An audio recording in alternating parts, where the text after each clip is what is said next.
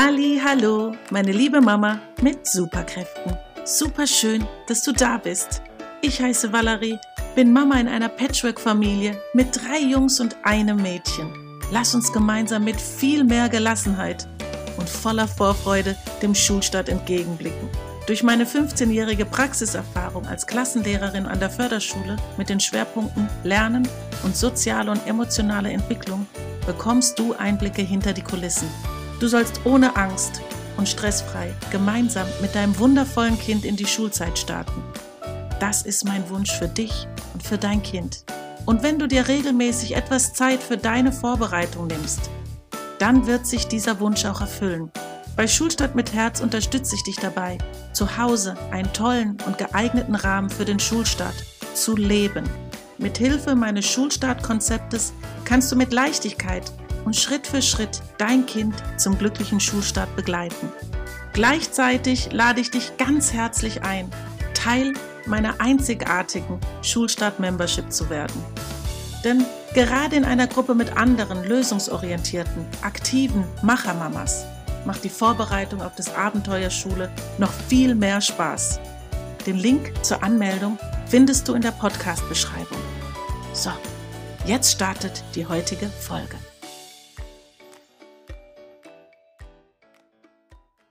Da werde ich oft gefragt, wie können wir den Nachmittag gut gestalten, wenn das Kind erstmal von der Schule kommt? Was machen wir da? Und da ist es so, wie ich es schon oft ja auch sage bei Schulstadt mit Herz.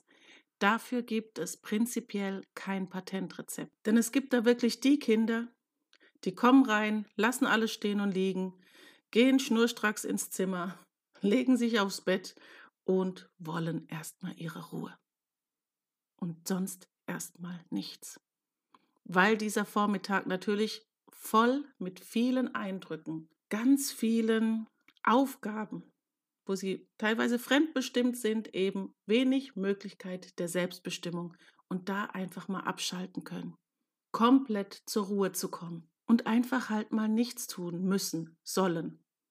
Das ist für einige Kinder super wichtig. Dann gibt es die Kinder, die kommen nach Hause stehen kaum im Haus drin und fangen an, dir alles zu erzählen, minutiös von der Schule.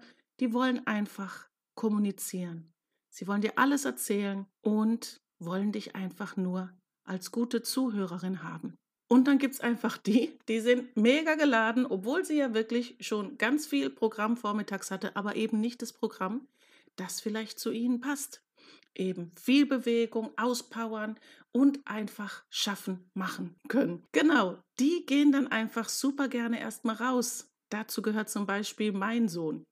Er liebt es dann einfach rauszugehen in den Garten und will dann einfach schaffen und liebt es einfach da körperlich sich zu betätigen. Könnte vielleicht aber auch sein, dass dein Kind dann gerne ein bisschen kicken geht, schaukeln geht, vielleicht möchte es malen und deshalb im Grunde das, was ich dir in dieser Folge mitgeben möchte. Da gibt es kein Patentrezept. Und da ist einfach jedes Kind so unterschiedlich. Dann sind vielleicht auch die Möglichkeiten ganz unterschiedlich, welches Programm zum Runterkommen, zum Ankommen überhaupt zur Verfügung steht. Vielleicht hast du mehrere Kinder. Es gibt auch die Kinder, die kommen nach Hause, haben einen Mordshunger und wollen erst mal essen. Und deshalb, es ist alles gut, es ist alles richtig. Und es muss natürlich auch zu dir passen, zu den restlichen Familienmitgliedern. Und da kannst du schauen. Natürlich ähm, kann ich dir trotzdem noch hier einige Anregungen geben. Deshalb gibt es dann auch diese Podcast-Folge. Aber prinzipiell, welche Aktivität jetzt speziell für dich und dein Kind passt, kann ich dir natürlich nicht sagen. Das muss dir auch klar sein. Aber das, was ich dir mitgeben kann, ist halt wirklich so ein kleiner Leitfaden mit drei Schritten, dass du einfach zum einen dir wirklich erstmal eine Zeit vornimmst, das zu beobachten. Und da kommt es ja vielleicht auch drauf an. Vielleicht erkennst du wie ein Muster, wie der Stundenplan war, ob es vielleicht der Tag ist, wo sowieso Sport war. Dann wird es vielleicht anders nachmittags ankommen und eine andere Mittagsroutine erstmal brauchen. Bei uns ist zum Beispiel an drei Tagen Sportunterricht. Die Tage mit Sport sind dann doch wieder anders als die, wo es jetzt ähm, fünf, ähm, die anderen zwei Tage von den fünf wo eben jetzt nicht der Sport mit im Stundenplan war.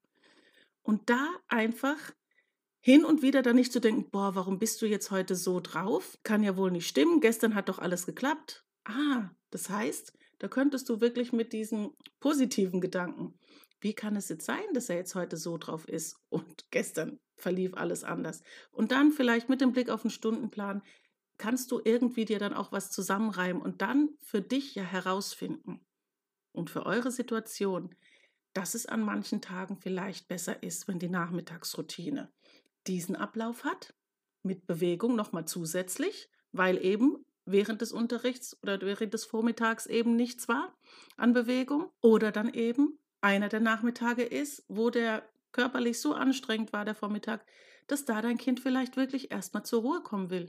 Was dann bei uns sonst ähm, Programmpunkt Nummer zwei ist, was unserer super gerne macht, ist dann einfach wirklich ins Zimmer gehen und oben Lego spielen.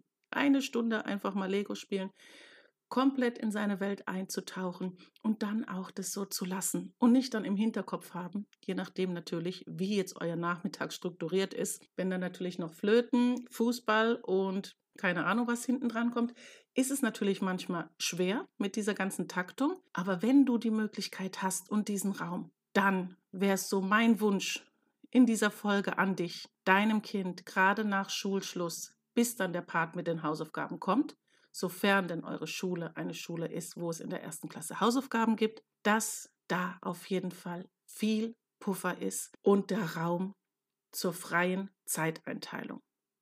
Und vielleicht jetzt noch als letzten Einschub, habe ich jetzt extra nicht an Anfang gemacht. Es gibt aber auch die Kinder, die kommen nach Hause mit ihrem Ranzen, stürmen ins Zimmer und machen wirklich gleich Hausaufgaben. Und jetzt muss ich mich ja outen, ich selbst war so ein Kind, ich konnte den Nachmittag nicht genießen, wenn ich nicht meine Hausaufgaben sofort gemacht habe. Und es war auch okay. Ähm, ich konnte dann nicht mehr groß essen, sondern ich wollte einfach dieses Thema abgehakt haben.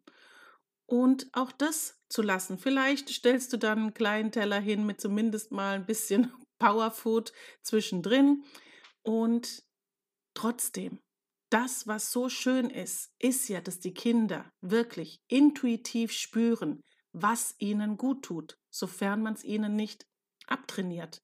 Und deshalb ist es so wichtig, dass du deinem Kind wirklich diesen Raum lässt, für sich zu ergründen und zu spüren, was ihm dann nach der Schule gut tut. Und im Idealfall geht es ja, und natürlich weiß ich, es gibt Bedürfnisse der ganzen Familie und je nachdem, wie voll bei euch das gepackt ist, wie viele Menschen da einfach betroffen sind, geht es natürlich manchmal nicht.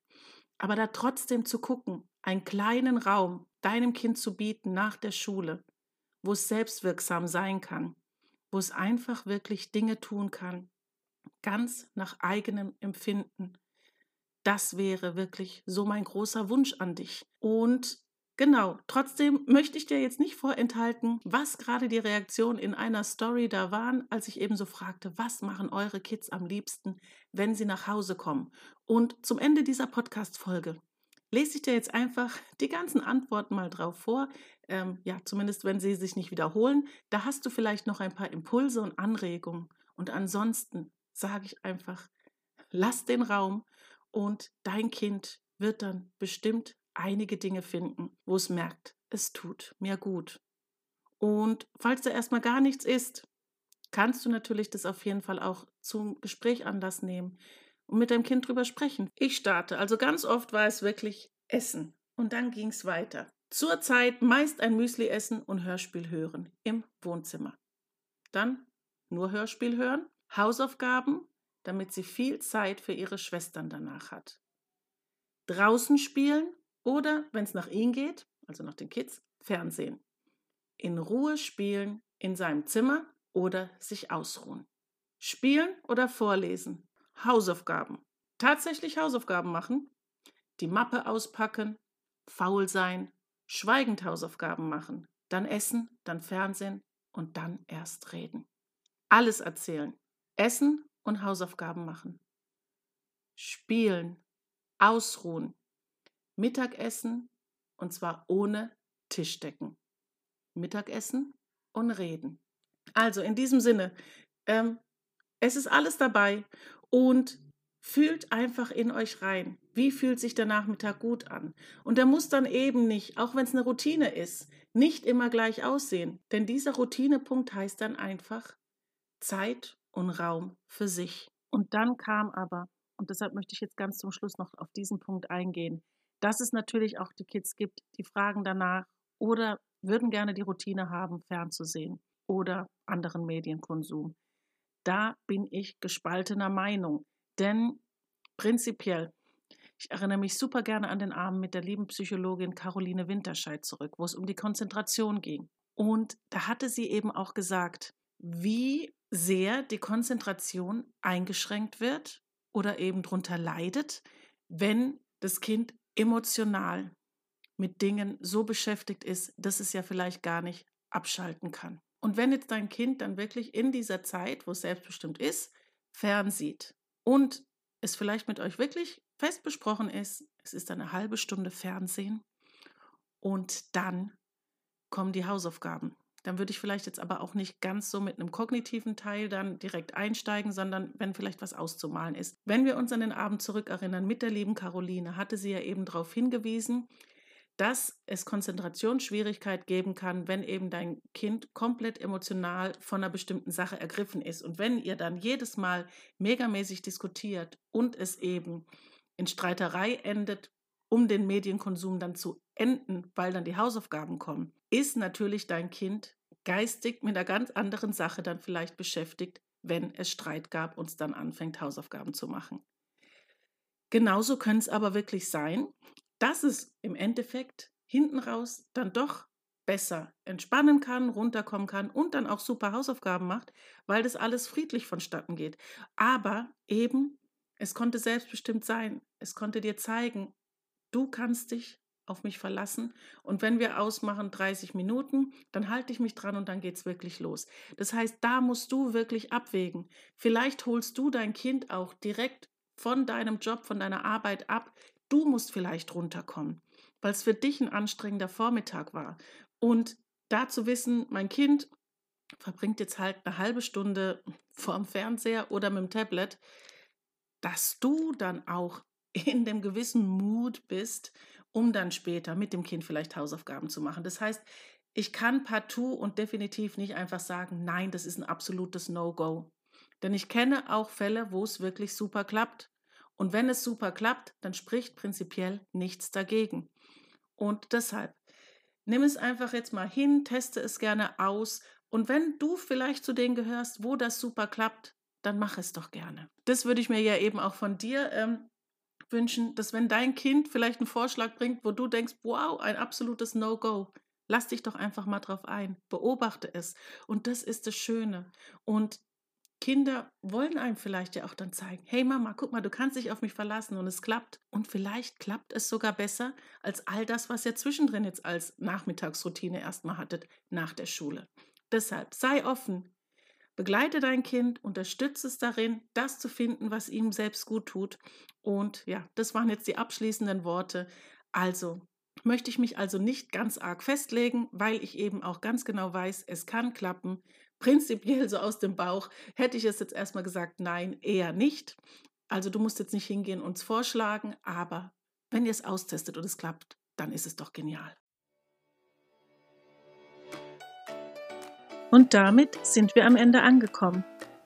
Ich hoffe, dir hat die Folge super gut gefallen und es zeigt dir auch wieder, dass es hier prinzipiell nicht darum geht, dein Kind auf die Schule zu optimieren und zu konditionieren. Denn Willst du dein Kind wirklich nur auf die Schule vorbereiten oder doch lieber aufs Leben? Aus diesem Grund ist es meine Vision, mit dir gemeinsam über den Tellerrand zu blicken und wundervolle Experten aus den verschiedensten Fachrichtungen kennenzulernen, ihre Arbeit kennenzulernen. Und jeder dieser Experten gibt dir wundervolle Impulse mit, die du für deinen Alltag mit deinem Vorschulkind oder Erstklässler unmittelbar und ganz praktisch umsetzen kannst. In diesem Sinne wünsche ich dir eine wunderschöne Woche. Ich freue mich natürlich, wenn du auch dabei bist. Dann können wir richtig ganz live persönlich miteinander sprechen.